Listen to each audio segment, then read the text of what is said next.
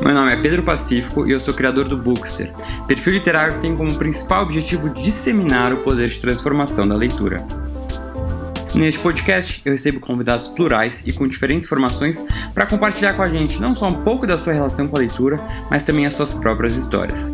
Histórias essas que muitas vezes deram livros ou poderiam dar.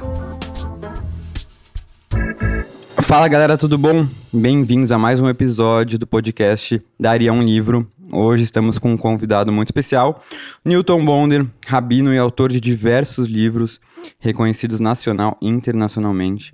E hoje a gente vai conversar um pouquinho então sobre esses livros, sobre a história dele como leitor, autor, falar sobre espiritualidade, religião e outros temas atuais.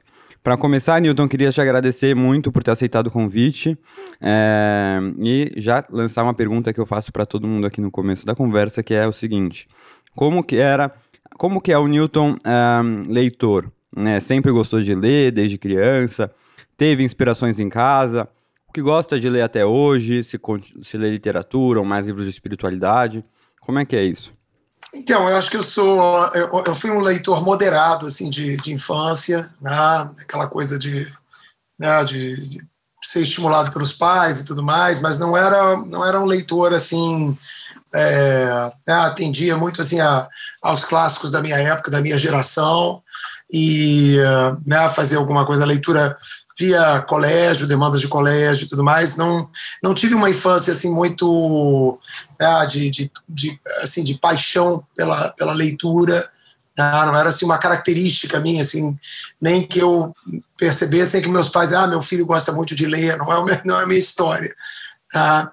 E, e depois, assim, eu, eu me tornei um leitor mais, digamos assim, mais é, frequente, já numa demanda mais universitária, de estudo mesmo, onde eu fiz uma transição é, difícil, porque eu comecei em, no mundo das exatas, né, eu fiz engenharia mecânica e fiz um salto tá, é, e, que foi para na direção do, do, rabinato, que é obviamente uh, da área bem clara da uma, do, das questões humanas. Então, eh, tive que fazer uma leitura muito intensa, filosófica, né, da, do mundo né, né, da, da, psicologia né, e, obviamente, da, da história. Fui entrando por esses lugares, mas uma demanda muito grande acadêmica. Então, isso me consumiu muito tempo eh, da minha vida, digamos assim, é, a, né, estudante, que foi bem longa, porque eu acabei fazendo um doutorado, então. E, e, e acabou que eu também, é, na construção da minha, da minha atividade, que é uma atividade que demanda muita leitura, mas é uma leitura muito focada. Né? Então, assim, eu sou um leitor bastante assíduo como um estudioso, né? Eu tenho assim uma lista de livros que pertencem ao mundo, né, digamos assim, é, filosófico, teológico em alguma dimensão, né, é, mais focado muitas vezes no mundo judaico. Então, assim, é muito específica a minha leitura. Ela é entremeada das minhas, né, dos meus, dos meus lugares assim de olhar. Né, é, às vezes é, eu vou também por interesses é, digamos, de trabalho, eu estou envolvido com uma questão, eu, eu, compro livros sobre aquilo, ou alguma coisa me, me chama atenção, eu vou, né, vou, vou buscar. É, então, assim, é, é a minha leitura tem mais esse foco, assim, muito voltada para porque eu preciso, eu sou demandado de consumir leitura muito específica. Então, eu tenho um tempo reduzido, que é um tempo de lazer, que, em que eu leio na, assim, coisas mais genéricas. Uhum. Entendi, mas então você não tem o costume hoje em dia de ler literatura, assim, em geral? Não, eu, eu leio, mas eu te confesso, assim, que ah, eu, eu, eu, eu vou lendo, assim, é, é, é, ah, eu, eu peguei agora pouco, eu, eu vou fazendo leituras, assim, eu estava lendo Caim, do Saramago, né? eu vou, eu vou, eu vou a, acompanhando leituras que vão caindo assim, mas eu tenho uma demanda de leitura semanal muito focada assim para produzir conteúdo, né? E, uh, que, que me toma muito do meu tempo de leitor. Uhum. Entendi, uma leitura mais técnica, né, que eu acho que tá ligada à sua profissão, né? É, é que a leitura é um instrumento para mim. Tá? Uhum. Ela é um instrumento. Então, assim, é, e ela muitas vezes ela é literatura, porque ela é uma é interpretação de texto, ela é num lugar. Né? Eu também, é, a, minha, a minha própria literatura que se desenvolveu no início, eu fui realmente falar um pouco, né? eu queria trazer de uma forma bem mais, digamos, contemporânea e para um público mais amplo, esse, esse conhecimento, digamos, mais específico da sabedoria judaica e tudo mais. Então, eu fiz uma, uma incursão muito forte, foi uma minha meu caminho pela, pelos contos, né? uhum. por uh, contos assim que eu, que eu utilizo muito nos meus livros, que é uma coisa que eu sempre gostei. Né? Então, assim, eu também tenho uma, uma literatura assim em volta de contos, né? de, de, de, de escritores que são desse, desse mundo assim mais como eu dizer assim, do simbólico, né, da, da, da parábola, é, isso está muito presente na minha leitura. Uhum, eu achei até é, muito curioso, porque eu fui há pouco eleito para a Academia Carioca de Letras e ocupo a cadeira número 8, que tinha como, como um predecessor há, acho que há três ou quatro gerações, que era, é, que era um escritor que eu lia muito quando criança que era o Mal Bataan. Né? Não, não conheço. não, não conhece. Mas que legal era, isso. É, o Mal Bataan era um personagem, é, até eu recomendo, assim, eu não sei dizer hoje o quão anacrônico ele é, porque ele era um escritor, ele era, na verdade, um matemático que tentou é, produzir livros voltados, livros infantis, que traziam parábolas que estimulavam a matemática hum, para as crianças. Legal e ele usou um, um digamos assim, um, um codinome é, oriental, tipo Mil e Uma Noites, né, para contar contos para crianças. E aí é, é, um personagem da minha literatura como criança. E, então, sentar na mesma cadeira foi, foi uma emoção. É, legal, Newton. Mas isso é bem comum, assim, é, e eu, das conversas que eu tenho com pessoas que uh, são de alguma área mais técnica e não necessariamente escritores de, de ficção e literatura, como a, a, gente acaba deixando né, de lado, às vezes, por conta da falta de tempo, a literatura mais descompromissada, por prazer, assim, que foge das temáticas que a gente está acostumado a trabalhar. É, e eu sempre, eu sempre falo assim, tem que a gente é tão bom quando a gente consegue, né, pelo menos ter um tempinho, tirar um tempinho para essa leitura que não tem nada a ver com o que a gente trabalha. Eu, como advogado, também, né, passo o dia inteiro lendo. Então, uh, mas isso é muito comum mesmo. Eu acho que. É, uh... Mas eu, eu, uma ressalva, porque se eu, eu acho que se eu tivesse que fazer uma leitura assim, a minha leitura é de literatura, por isso que em certa, em certa medida né, é uma leitura, uma é, literatura claro, é, é, você está falando de romance, então até, uhum. eu peguei há pouco, eu, eu faço essa, essa construção né, é, por recomendação, nesse lugar de lazer ou, ou de, de, crescimento pessoal, né, mas assim, eu tenho uma literatura é, que não é assim técnica, eu não estou é, dizendo assim que eu faço uma literatura, digamos assim, do, do texto bíblico, do, né, ou de textos clássicos do judaísmo, que seriam mais pertinentes. Assim. Eu vou em busca, eh, muitas vezes, de uma literatura, ela é conectada com o meu trabalho, mas também com o meu interesse. Uhum. É, então, eu acho que tem, assim, é, é, é, mais é mais complexo do que só dizer assim que é um tempo que eu que eu não uso para alguma coisa mais lúdica. Né? Eu acho que eu tenho isso, né? Uhum. apesar de que eu não, não acabo não tendo pessoalmente né, pela demanda, eu não tenho realmente um espaço muito grande uhum. é, para preencher. Eu estava lendo há pouquinho um material é, né, que é que é, é, que é uma espécie, né, é um, material assim que eu acho que tem a ver com ainda com uma dimensão de trabalho, mas é nesse lugar mais lúdico. Eu estou tentando escrever coisas ligadas justamente né, até um pouco a nossa conversa aqui. Estou fazendo uma peça que chama Eros, né?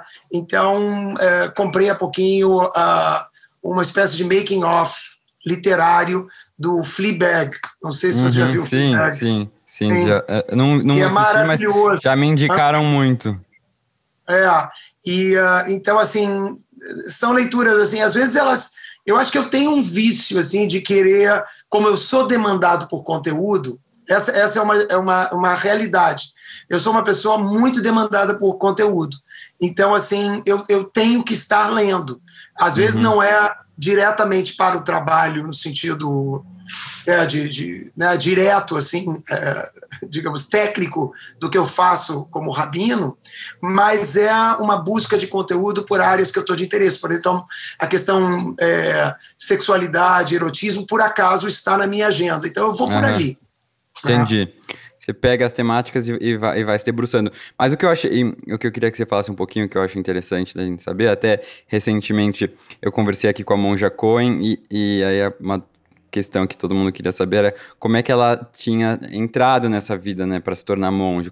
Como é que tinha sido esse, essa virada de chave? Como é que foi isso para você também, essa escolha por ser rabino, assim, para seguir nesse caminho? É, então, assim, eu acho que ela, a minha história é uma história, assim, minha família não é uma família, né, digamos, observante da religião, mas, digamos assim, ela é tradicional, é, é, é, uma coisa muito costumeira no judaísmo, as pessoas terem uma ligação cultural, né, tradicional, com, né, por razões da própria história judaica, né, muito épica, muito vivida sempre assim à beira da possibilidade da, do desaparecimento. Então, uhum. isso é uma coisa que, né, digamos, evoca muito uma, uma, um compromisso das pessoas. E uh, então, a minha família tinha essa pegada. Eu uh, fiz, eu venho de um, eu sou um baby boomer né, e, e vivi esse Brasil que era o Brasil de ditadura, onde se você era uma pessoa que tinha notas acima de né, que tinha uma certa qualidade, havia uma demanda da escola para que você fosse ser ou médico, ou advogado, ou engenheiro, né, qualquer outra coisa era um desperdício, né? E então assim eu faço esse, esse engate automático né, ali na minha adolescência e tenho uma grande crise em relação a isso porque não era não queria me envolver dessa maneira com, o mundo das exatas, apesar de eu gostar muito intelectualmente continuo tendo essa, essa, esse interesse, mas não era uma coisa assim, de, do meu envolvimento. Né? Então, em dado momento, eu vou fazendo uma, uma transição que ela é, para mim, ela foi muito natural. Né? Ela não foi nenhum, não tem nenhum elemento assim místico que, que, que, né, que, produz essa virada. Ela é muito assim o desejo, o reconhecimento de que a tradição judaica ela tem uma, uma riqueza impressionante. Ao mesmo tempo, ela é muito antiga e muitos dos conceitos trazem a, a corrosão né, do tempo, ele traz muito ruído em relação a conceitos modernos, é, certas questões que se tornam politicamente incorretas. Então, assim, é, eu fui me envolvendo com a área de ensino, da área de ensino eu passei para a área de, de pensar na possibilidade do rabinato. O rabinato é, é um pouco diferente de talvez ser padre ou pastor, porque você, na verdade, o rabino não é um sacerdote. Uhum. O rabino é um professor, é um, é um mestre, na, uh, digamos assim, de um, de, um, de um conteúdo, de uma tradição. E está mais nessa figura de professor, juiz, do que um intermediário entre você e Deus. Então, eu achei extremamente rico, acabei fazendo uma formação muito bonita, porque eu fui para o Jewish Theological Seminary em Nova York, que é junto da estrutura de Columbia, da Universidade de Columbia, onde eu terminei lá o meu, a minha graduação em engenharia, e tive um, uma experiência maravilhosa em termos de educação, com muita qualidade. Legal. E, e, é engraçado porque engenharia, né, é uma, é uma área zero humanas, assim, exatas, e são, são dois contrastes, um pouco é legal ver, ver isso, essas mudanças de rumos que a vida às vezes nos leva, né.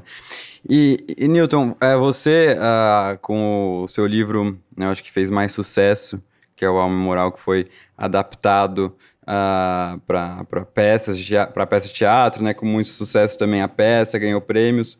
Queria que você falasse um pouquinho desse seu conceito da alma imoral, assim, se você pudesse dar uma introduzida para quem ainda não leu o seu livro é, e, e, se interessa em ler. É, então, uh, uh, eu acho que uh, até do nosso papo agora, assim, uma das coisas que eu tento fazer, seja entre engenharia e religião, né, seja entre, é, digamos, é, uh, esse, esse, uh, esse lugar entre o passado e o, e, o, e o, presente.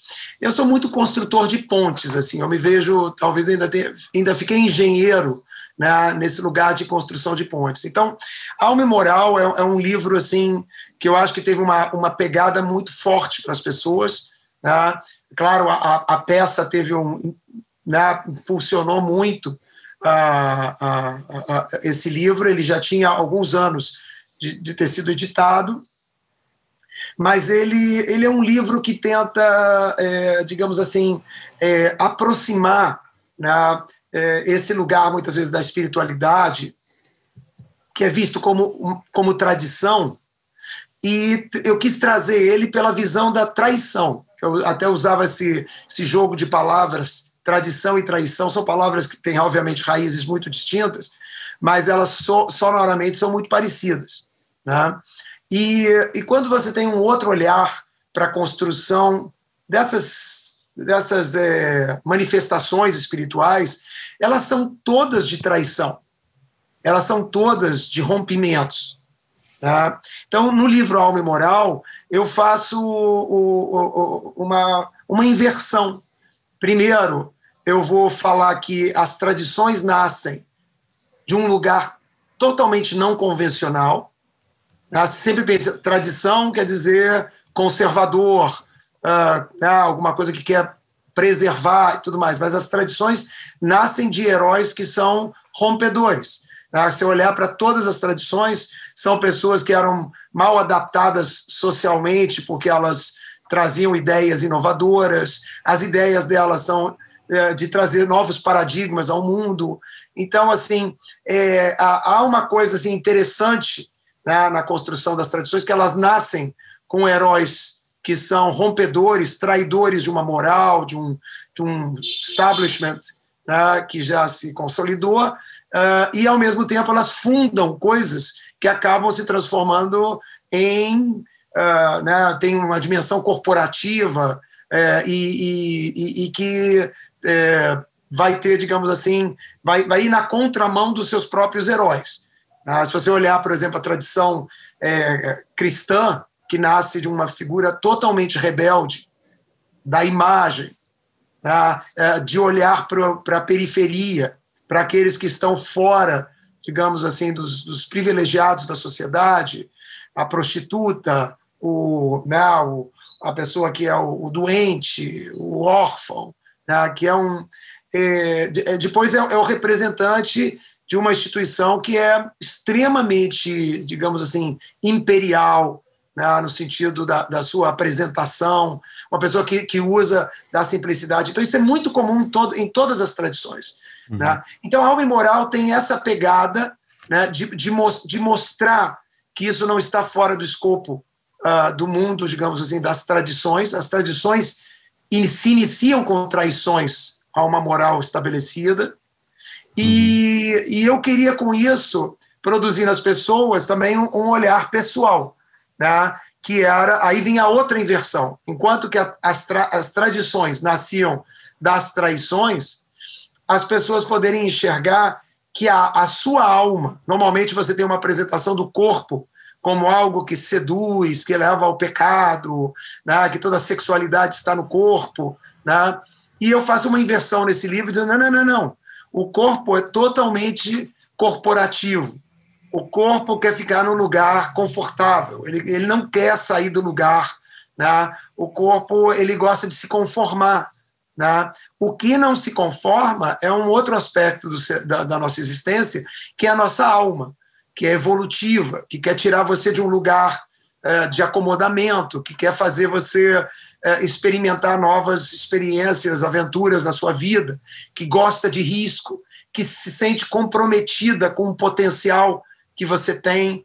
Né? Então, esse é o, é, é o aspecto da moral. Eu acho que ela, ela toca muito é, é, esse lugar que, que, que é importante para todos, tanto da espiritualidade que todos nós temos, né, onde a gente sabe que em, em dado momento há um, uma demanda espiritual para ser é, verdadeiro, autoral e ter uma conexão, quando a gente fala de conexão com Deus, né, não, num lugar teológico, uma conexão com a vida de verdade, com, ver, com o verdadeiro, não com o fake, com as imagens. Tá? Então, é, é, essa era a alma imoral.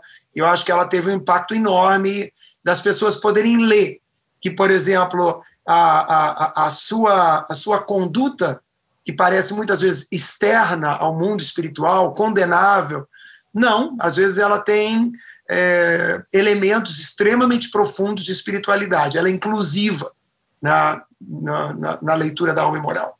Uhum. Uhum, muito interessante.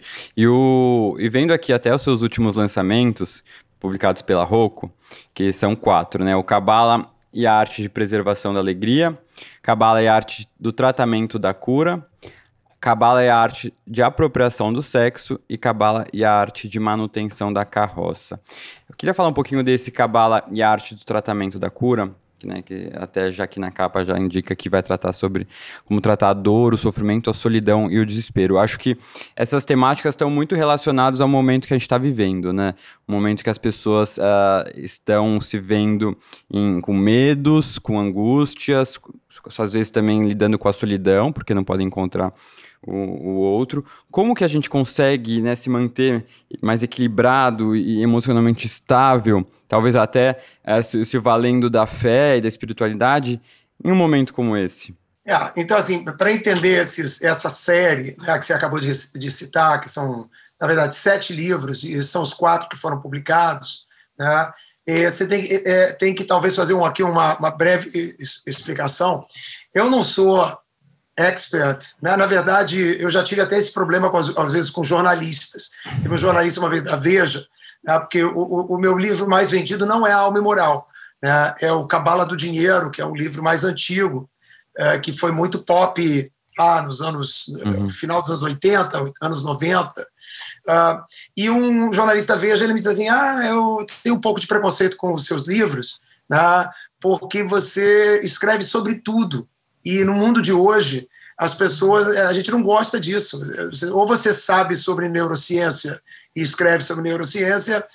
E aí eu fiquei, ficava explicando para ele, olha só, eu, eu realmente eu não sei nada, não sou médico para falar de cura, eu não sou sexólogo para falar de, de sexo, eu não sou, né, eu não tenho nenhum tipo de conhecimento mais profundo, é, digamos assim, é, psicológico para falar da alegria. Então todas essas temáticas que agora eu estou é, é, trabalhando, né, elas, elas me colocam muito nesse lugar que, que é uma coisa que a modernidade assim tem dificuldade, que é assim, eu não, sou, eu não estou falando do, do tema. E essa série, ela toda ela tem essa muita, ela tenta apresentar isso. Eu tento falar sobre um olhar. A sabedoria, muitas vezes, ela não é um conhecimento. Ela é um olhar. Como tratar alguma coisa. Então, assim, é, é, isso já é muitas vezes um, um, passo muito importante na vida da gente, porque a gente às vezes vem com uma, um questionamento, a gente quer lidar com alguma situação uh, das nossas né, das nossas questões, das nossas vidas, e, e, e a gente mistura elementos. Então, esse, essa série, né, ela, ela nasce de uma série de conferências que eu fiz na Alemanha né, sobre paradoxo que foi um convite para falar sobre, principalmente essas características que os contos têm. Os contos são muito paradoxais, né? Porque eles não não dão uma resposta. Muitas vezes eles montam um cenário e você fica imaginando respostas naquele cenário. Né? Então, é, nessa, nessa experiência, eu tive uma verdadeira regressão ao passado quando eu escrevi aqueles livros Cabala do Dinheiro, da Inveja e da Comida, porque eu percebi que lá atrás eu usava isso não no sentido é, místico ou esotérico, né, que normalmente a palavra cabala é apresentada, uhum. mas eu tinha uma percepção assim muito intuitiva de que aquilo era uma metodologia, era um sistema, uma plataforma que os sábios usavam. Então eu estou fazendo esses sete livros e neles eu falo sobre diversos, é, sempre sobre diversas ângulos para entender uma questão. Então, como você falou, na questão específica da cura, Né? Eu tento falar sobre a dimensão física da dor e, e quais são as características dela e como que você trata esse elemento que é físico, que tem urgência. Quando você tem dor, não tem o que pensar, é, é, é resolver. Na verdade, a dor é um, é um movimento físico que, que aciona um alarme dizendo faça alguma coisa. Tá? Você tem uma dimensão espiritual, espiritual, perdão, emocional da, né, das questões de cura, de, de, de, digamos assim, de saúde uh, do seu corpo, que tem a ver emocionalmente com o sofrimento. E aí o sofrimento é um outro departamento, porque nem tudo do sofrimento, como uh, da dor, a dor você atende. O sofrimento você filtra. Você, você tem maneiras de lidar com o sofrimento, nem todo o sofrimento é necessário. Né? Então, eu faço um olhar para essa outra perspectiva. Depois tem uma dimensão intelectual da questão da, da, da, da, enfermidade, da falta de saúde, que é que eu chamo de intelectual, que é a solidão, que é a, a, um lugar né, que você experimenta né, de estar separado de uma normalidade. Nós todos estamos vivendo agora coletivamente uma sensação de limitação né, eh, nas nossas vidas e é muito semelhante ao que uma pessoa vive quando ela está se sentindo mal, seja do se sentir mal momentâneo até alguma coisa mais moderada ou mais grave, você não consegue viver a, norma, a tal normalidade. E, e é, isso produz em todos nós uma grande solidão. Então, assim, muitas vezes a, a, sabedoria ela dizia que você pode tratar dor com remédio, você pode tratar sofrimento com algum tipo de aconselhamento, de terapia né, emocional. E, e tratar solidão é algo que cura, cura numa dimensão intelectual. Ajuda muito a pessoa a não se sentir separada da vida, deletada, né, de uma normalidade que, que é muito importante tá, para se sentir saudável. E, e, o quarto elemento ali era quase que espiritual ou existencial, que era o desespero, né? onde você tem ali uh, um, um, outro tipo de enfermidade que atingiu, né? não é só físico, não é de dor, não é sofrimento, não é solidão, virou sistêmico, virou um olhar para a vida onde você não acha graça, onde você perde interesse, onde você deprime, né? onde você perde espera. Né? Então, assim, no livro, todos esses livros, eu tento é, fatiar em diversas é, áreas essa, essa, essa temática e aí olhar essa temática, depois de fatiada, como um sistema. Né? A, a, a nossa cura ela é uma cura de um sistema de problemas. A nossa alegria, ela é a gestão de um sistema de, de dimensões. Né? E assim vai em cada um dessa série. E elas são interligadas, todos os livros são semelhantes. Por isso é uma série, todos eles são iguais no formato, usam muitas historinhas para tentar uh, localizar e, né, e, e figurar nessas essas ideias, mas o meu desejo não é tanto dizer assim, é, apresentar um olhar é, de conhecimento específico do tema, mas produzir uma visão é, sistêmica né, desse, dessa questão. Mas essas temáticas são uh, lidadas do ponto de vista da, da espiritualidade, da fé, uh, né, relacionado ao, ao Kabbalah. Qual que é a, o ponto de partida para lidar com esses temas? O, o ponto de partida é, é, é, é muito semelhante. É, é, não sei se você está familiarizado. Existe hoje um, uma técnica que é a, a, a terapia de chama-se de constelação. Né? Tem vários nomes, tem é, na Europa e raízes nos Estados Unidos, em que elas se baseiam numa ideia seguinte de que muitas vezes você tem uma questão, seja um problema ou uma temática, e você independe da narrativa desde que você saiba montar a arquitetura aonde aquela questão está localizada. Então, se você tem os elementos que são pertinentes e mais importantes daquela arquitetura do, do problema ou da questão, você não precisa ter uma resposta. Você, se você montar esse tabuleiro de maneira correta, você coloca as pessoas refletindo né, nessa plataforma.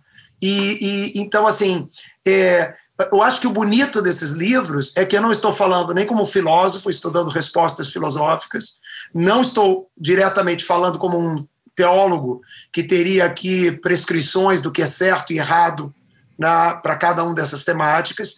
Eu estou tentando ir para um lugar extremamente é, estrutural da sabedoria e dizendo: olha só, eu vou deixar para vocês uma arquitetura dessa, dessa reflexão e vou posicionar os elementos mais importantes para eles interagirem e, e ofereço ao leitor uma viagem a esse território, muito mais do que a um saber. Então, eu não tenho saber. E é por isso que, que eu acho que é bonito esses livros, porque eles transitam né, por um lugar que não tem narrativas. Não há narrativa de dizer, ah, o sexo é isso né? e, portanto, demanda aquilo. Né? Não tem essa estrutura. Tem uma estrutura, ah, tem esse elemento, tem esse elemento, tem esse elemento, tem esse elemento, e eu vou buscar. Aí é, é muito interessante, porque as tradições, e aí no, no sentido assim das. É quase que a, a, as raízes da cultura, porque tradição não é necessariamente uma tradição religiosa que tem dogmas, né? mas as raízes da cultura. Né? Elas, elas são muito bonitas, porque elas são todas elas são mitológicas. Se você vai ao texto bíblico, literariamente, ele apresenta, claro, ali tem, tem uma leitura de dogmas, então tem que fazer isso, ou tem que fazer aquilo, ou não fazer isso, ou fazer aquilo. Mas a, a, naquela literatura, assim como você vai à filosofia grega, né, ali estão as temáticas mais humanas que a gente tem, né, e a gente continua séculos, milênios depois disso, né, usando essas raízes porque quando você vê uma mitologia grega, ela está apresentando justamente na temática do, da beleza. Né? Ela, ela te apresenta um conto de um deus, né? Uma, né? ela te apresenta uma mitologia. Essa mitologia ela não é um, uma resposta, né? ela é um tabuleiro. Quando você lê sobre Narciso, né, e a gente cria todo um conceito. Por que, que o, a psicologia vai usar essa estrutura tão antiga? Porque ali tem um tabuleiro que explicita a relação do ser humano consigo mesmo, patologias e, e grandezas dessa relação. Então, é, é, mais ou menos isso que eu faço. Uhum, muito interessante. E o, até falando nesse momento também, né, que a gente tem muitas perdas, uh, como é que é a visão da Cabala uh, ah, para o luto, né, para a perda, de como lidar isso, assim. Uh, eu já vi você falando sobre esse tema, eu queria que você falasse um pouquinho aqui. É, eu, eu na verdade, assim, quando as pessoas é, fazem essas perguntas, há sempre uma demanda teológica, assim, por uma resposta, tá, uhum. ao que está acontecendo. E, a, e as respostas, elas, elas normalmente, elas, elas simplificam de uma maneira ruim, porque elas tendem a dizer certo, errado, é, é, produzir algum tipo de responsabilidade ou é, não, né, sempre tem essa questão: é, é, é, caótico ou isso está acontecendo por alguma razão? Uhum. Né? E, e, isso é, eu acho, assim, sempre muito temerário, muito perigoso. Né? Então, assim, onde eu tratei melhor essa questão, eu sempre fui para esse lugar. Eu acho que tem a pandemia, ela tem duas duas olhar, dois mira, duas miradas. Uma que é o olhar para um sabático. Todo mundo está fazendo um ano sabático. Essa foi a minha primeira fala em relação uh, e isso é para o lado, digamos assim, não não contemplando o sofrimento, contemplando o fato de que o mundo mudou, de que a gente o trabalho virou uma outra coisa, que o colégio virou outra coisa, que a casa tem uma função, que o escritório desapareceu, né? Essas relações com o tempo e com a pessoalidade, né? É um ano sabático.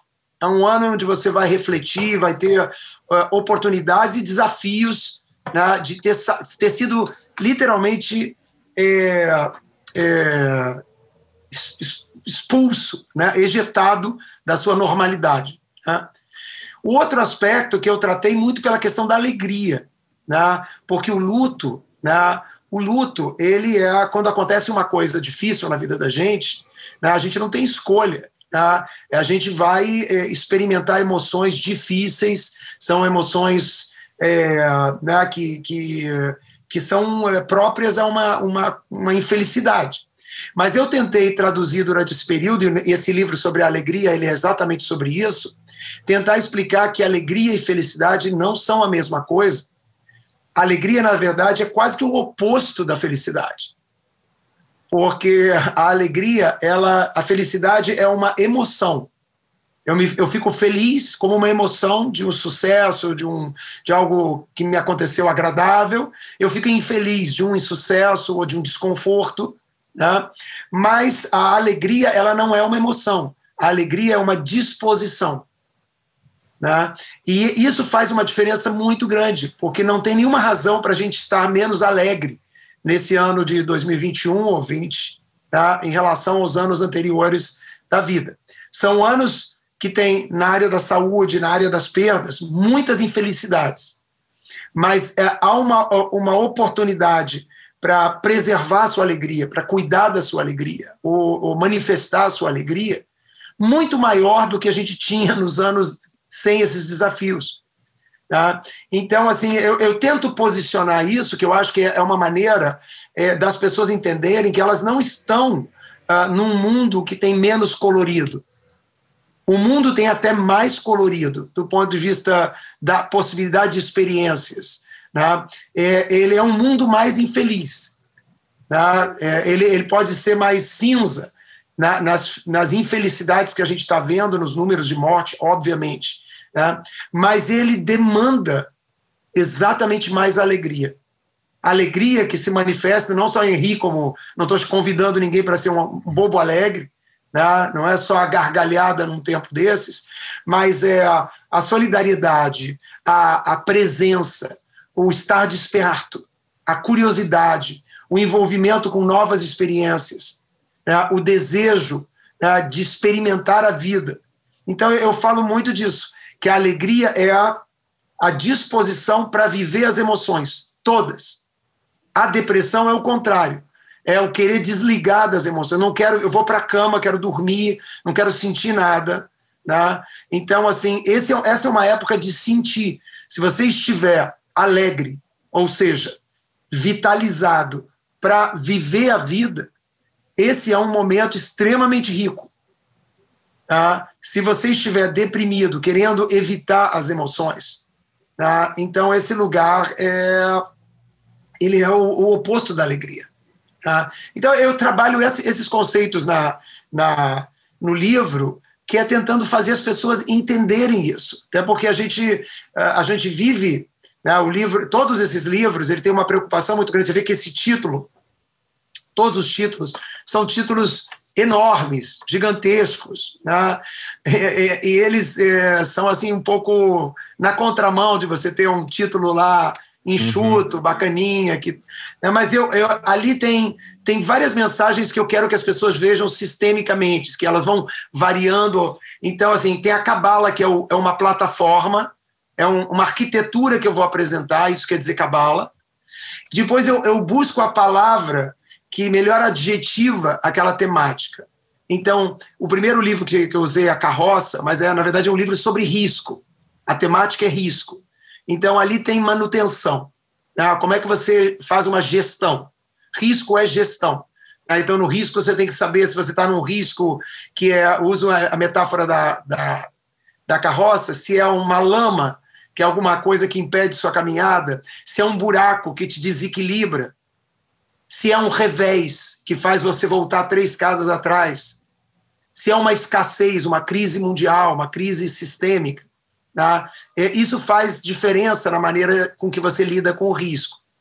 Mas quando eu vou falar da cura, que eu não sei curar nada, eu não sou médico e não sou nenhum místico que sabe usar forças ocultas para curar. Então eu não sei curar, mas eu sei apontar qual é o tratamento, como tratar a cura qual é a área que você tem que estar buscando, né? dependendo de como isso está te afetando. Então, é, na questão da alegria, é como preservar a alegria, porque você nasce alegre, uma criança é alegre de nascimento, tá? ela não vai dormir de noite porque ela tá, ela quer viver cada segundo da vida, não quer dormir. Né? Ela, e, então, você nasce alegre, você não sabe preservar a sua alegria, Uhum, uhum. né? que está ali e você vai perdendo contato com ela. E agora, nesse último e quarto livro, que é sobre sexo, ah, o qualificador do sexo é a apropriação, a, é, né? não a apropriação de se apropriar do outro, mas, digamos assim, de você se adequar, né? é uma adequação de si mesmo, é um dos elementos ah, mais fundamentais de você se apropriar de si mesmo, tornar-se próprio a si, tanto no sentido de, de se, se uh, ter, ter, autonomia sobre si, como que uh, te ajuda a ser apropriado, adaptado, né? É, customizado a si mesmo. E, o, e vão ter mais três uh, livros, é isso? E, exato, e essa série fecha com um livro sobre afetos, sobre poder e sobre ritmo. Demais.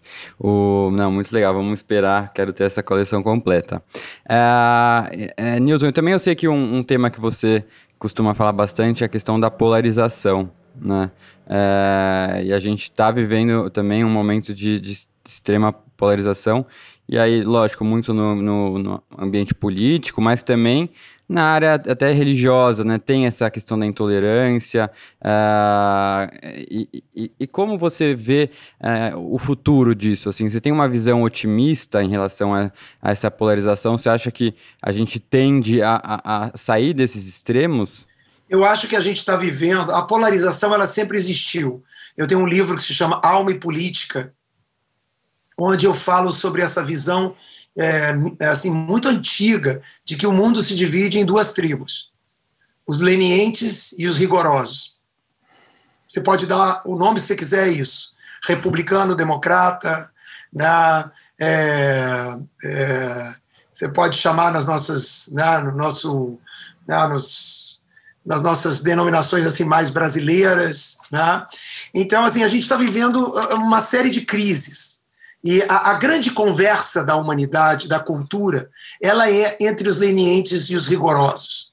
Essa é, é essa é a grande, o grande papo civilizatório uh, dos seres humanos, né?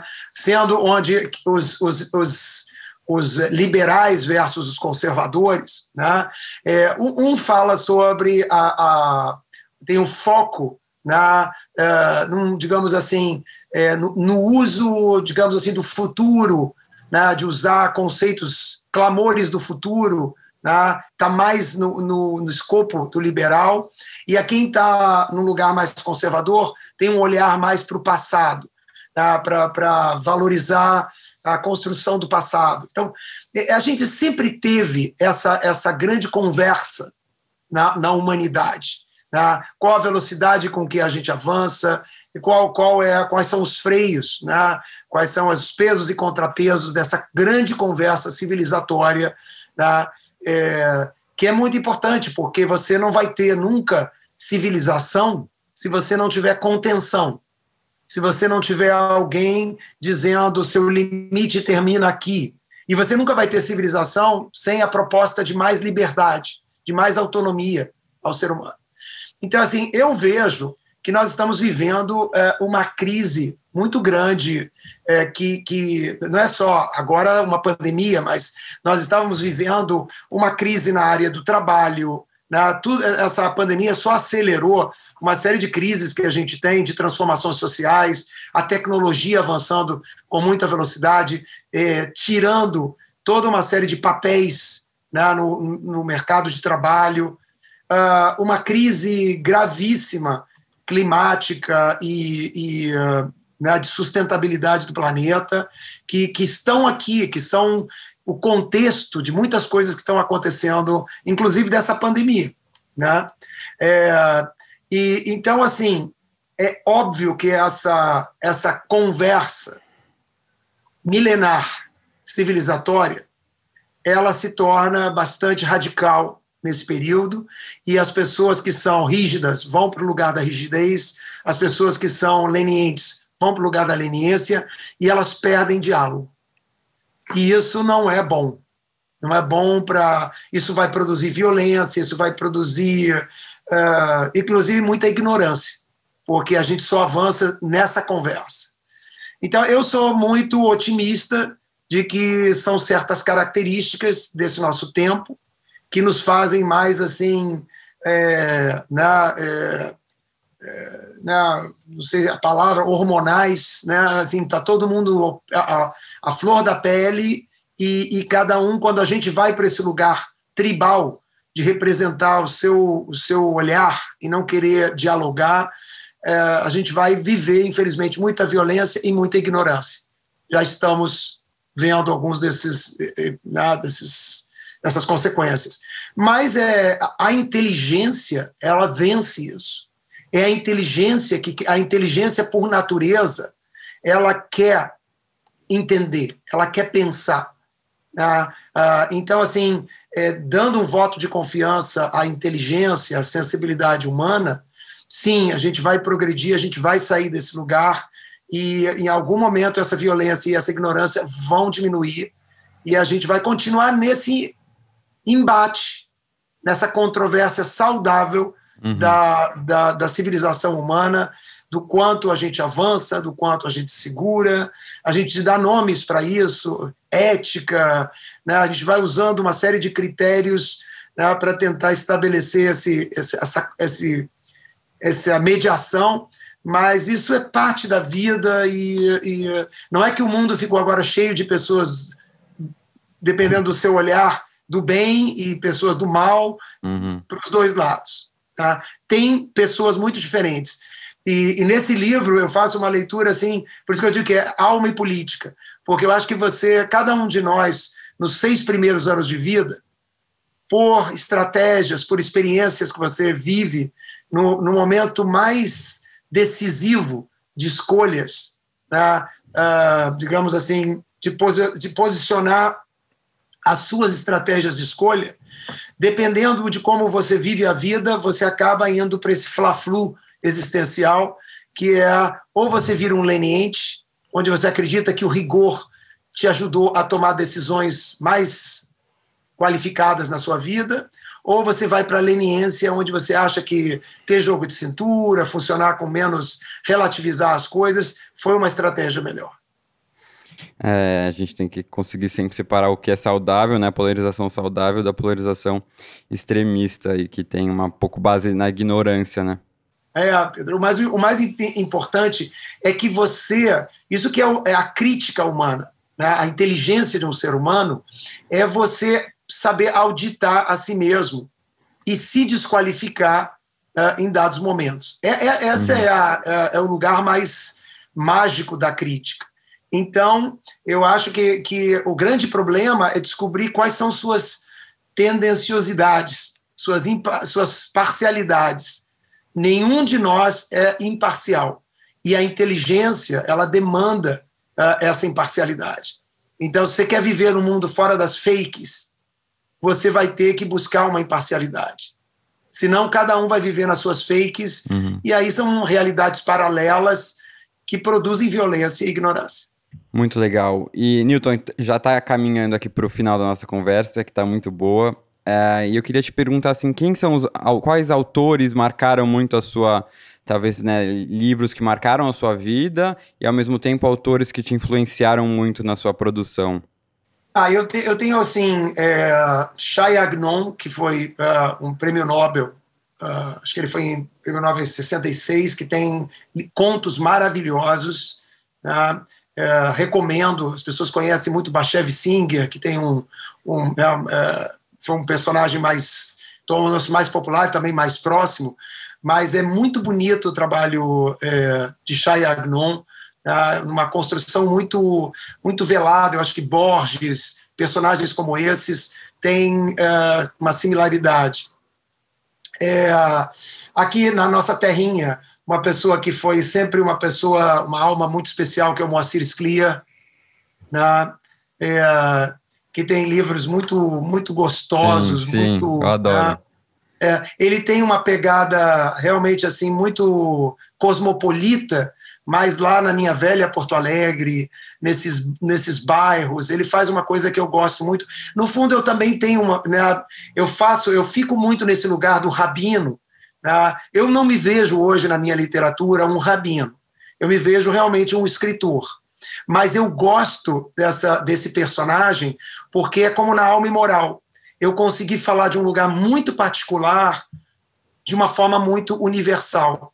Então, uhum. se, se eu tento sair desse lugar, muitas vezes, eu perco alguma potência de, de fazer essa, esse lugar de ponte. E, e, o Moacir tinha, tinha esse jeito, né, em que ele, ele incorporava, assim, era meio biográfico, né, e aí ele particularizava lá no, no bairro em Porto Alegre e tudo mais, mas era uma pegada muito universal, ele poderia estar junto com vários dos autores da sua época que faziam sucesso nos Estados Unidos e vários lugares do mundo com uma pegada bem universal. Né? Ah, ah Clarice Lispector, que é um personagem né, ícone né, de, de, qualquer pensador e qualquer sensibilidade. Ah, que mais? É, eu acho que são é, é, ah, a gente tem ah, Jorge Amado, esses clássicos assim que, que são muito formadores assim, né, eu acho que da nossa da nossa dimensão é, brasileira. Né? Eu acho que isso também assim, para mim assim sempre sempre eu tive um, um, um, gosto muito grande assim por essa por esse esse ativismo de um, de um regionalismo de alguma coisa muito particular. Eu acho particular assim fascinante, é um voyeurismo olhar alguma coisa particular. Eu fiquei muito curioso, muito surpreso, não curioso. Não sei se você viu é, uma série que fala diretamente sobre o mundo dos judeus ultra-ortodoxos, sobre uma moça que sai desses, desse, desse Nada ortodoxo nada ortodoxa. Demais. E, e eu, é, é, demais, mas eu fiquei muito impressionado como uma coisa assim que é tão, tão, tão, tão é, é localizada, né? uma problemática assim tão particular. A maioria das pessoas não tem essa problemática nesse lugar que a uhum. pessoa tem na modernidade. Ao mesmo tempo, ela está falando de anseios né? tão, tão é, de todos nós, né? relação com, com a família, relação com liberdade, relação com comunidade. Né? Então, eu acho, para mim, isso é muito interessante. Meu trabalho está sempre muito nesse, nesse lugar também. Não, muito legal. Realmente, esse, esse seriado foi uma das melhores, eu acho, melhores séries que eu assisti do ano passado, né? Acho que foi em 2020. Nem sei, já todo confuso com essa pandemia. Mas, Newton, a, muito... interessante que essa, esse personagem, que era um personagem é, antigo, né? Uma moça com cabelo muito curto, não sei o que lá, e houve uma relação é, erótica com esse personagem, né? que eu acho que assim transcende todas essas fronteiras, que não era para pensar esse personagem sim, nesse sim. lugar. Né? Sim, total, total. É, e até é adaptação de um livro, né? De uma história real. Uh, fizeram algumas alterações, mas é a adaptação de um livro. Então, queria te agradecer, Newton, por ter topado essa conversa. Adorei o papo. Uh, para o pessoal que está aqui escutando a gente, fica a dica para os livros do Newton e aqui especial esses quatro lançamentos para que vão estão iniciando essa coleção de sete livros no total pela editora Rocco. Uh, estão muito lindas as edições, então uh, são livros eu acho que conseguem né, dar essa visão sistêmica que o Newton tanto falou aqui hoje. Então, Newton, obrigado de verdade. Espero poder conhecê-lo aí em um momento mais normal, de forma presencial. É, mas foi um prazer estar aqui com você hoje. Obrigado, eu que agradeço a oportunidade.